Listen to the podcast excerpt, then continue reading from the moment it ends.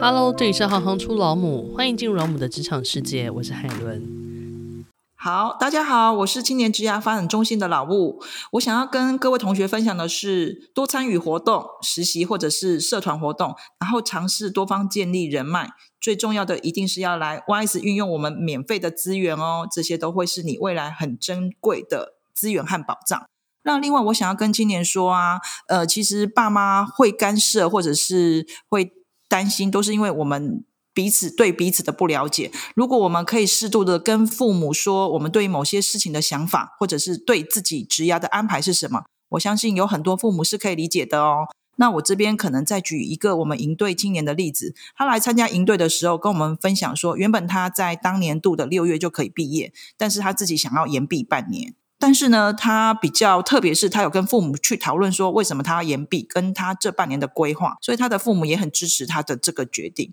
想请教一下主任，如果不做您现在的专业的话，你有没有思考过，你可能会从事哪一个工作呢？我是三十岁才考上公务人员的。那我之前是学商，但是我 我发现我真的很不适合从事商。我的经历刚好都是在从事公务人员之后，大概都是在就业服务的机构里面。我自己是很喜欢跟人的互动，更喜欢是跟小孩互动。所以我自己曾经想说，如果我不在这里，或许会走幼儿保育或者是特殊教育的相关职业吧。你刚刚特别讲到你本来是学商的，引起了我的好奇心。你是念跟商相关的吗？念是商业文书，就是一个很大范围的一个科。然后真的，其实那时候也不知道出来要找什么工作，所以后来就找了会计。然后发现我对会计 不太，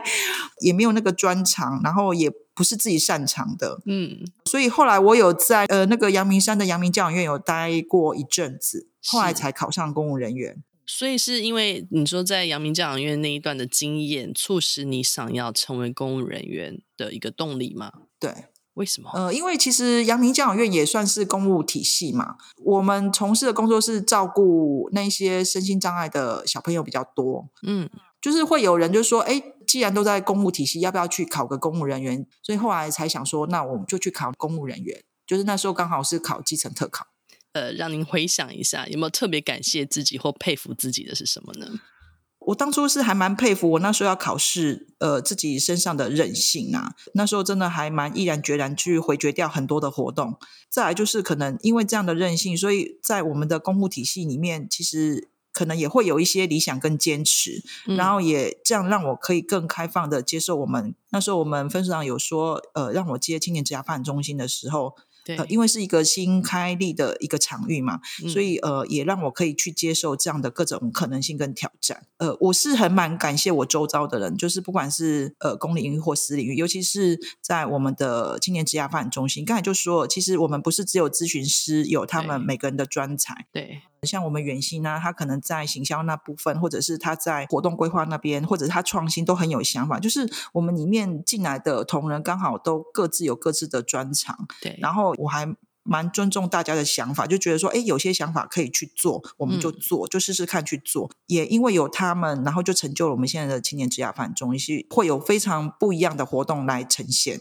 那。嗯如果有办法回到过去，您您会给十六岁的自己什么样的职场建议呢？呃，单纯说的话，就是我觉得以前我真的太不爱念书了，所以我觉得，我觉得我们同仁都很有想法，嗯，所以我觉得我在带领他们，有时候我会觉得我我有点愧对他们啊。怎么这样说？他们的想法有时候都比我周延，有点后悔。就是说，当初应该要在自我进修，或者是再多学习一些，不只是课业上，或者是呃有一些专能或专才的部分。嗯，不会啊，可是有你可以看得到他们的特质，这也是很很难得的一件事哎。我想我最大优点应该就这个。因为就是因为回应你刚刚说的那个最早我们第一 part 讲的，就是彼此看见这件事情。因为我觉得你彼此看见这特质，你不单纯只是应用在你跟孩子之间的那个亲子关系上，觉得在工作的职场上，我觉得都发挥的很淋漓尽致啊。就是你你真的是体察到他们跟你的想法的不同，然后你很乐于接受，然后我觉得这是非常棒的。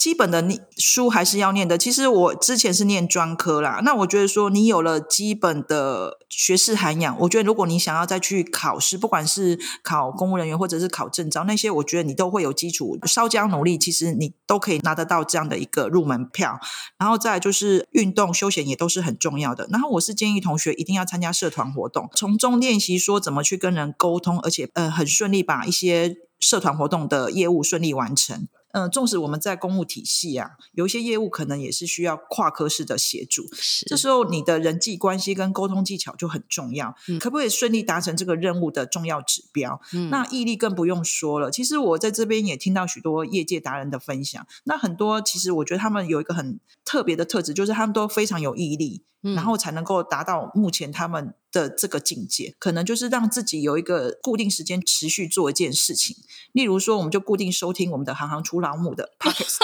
让我们了解就是各行各业老母的故事。又或者是我觉得每个月啊，来参加我们一场 YS 的活动或 Podcast，我觉得两者相辅相成，嗯，一定可以让你更深入了解我们想要的职场性质。如果想请你帮我们做一个简单的注解的话，嗯、青年职业发展中心老母的工作内容，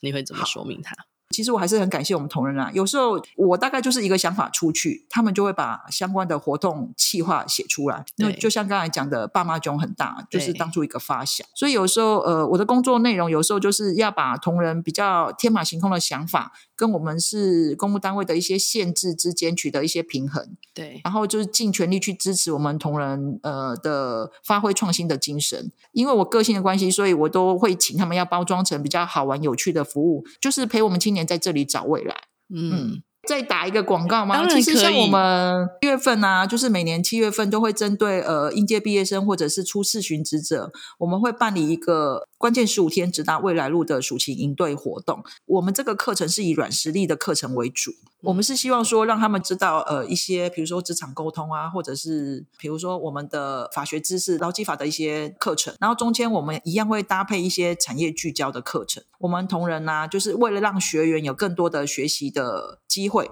所以他们会请他们去轮流去上台去主持，就是也希望可以让他们有一些就是台风的训练。然后课后啊，可能会安排一些。些上稿，然后到我们的粉丝专业，可能在课后啊，我们会安排五到七堂的一些可能由我们咨询师带领的活动，尤其是最特别是我们在结业式当天，我们会安排那些业师来帮他们模拟面试，是真的很像那个，就是由业产业的老师来，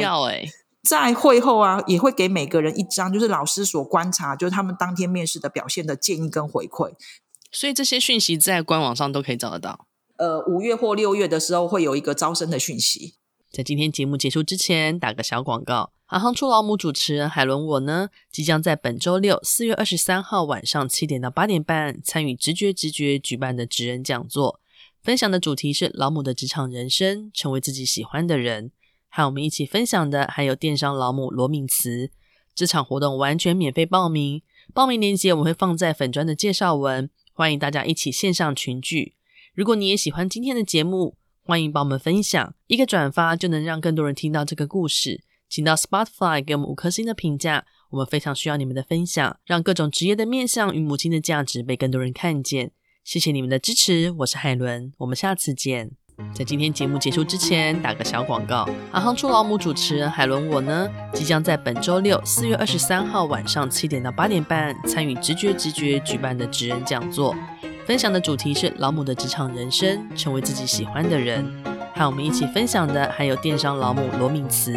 这场活动完全免费报名，报名链接我会放在粉专的介绍文，欢迎大家一起线上群聚。如果你也喜欢今天的节目，欢迎帮我们分享，一个转发就能让更多人听到这个故事。请到 Spotify 给我们五颗星的评价，我们非常需要你们的分享，让各种职业的面向与母亲的价值被更多人看见。谢谢你们的支持，我是海伦，我们下次见。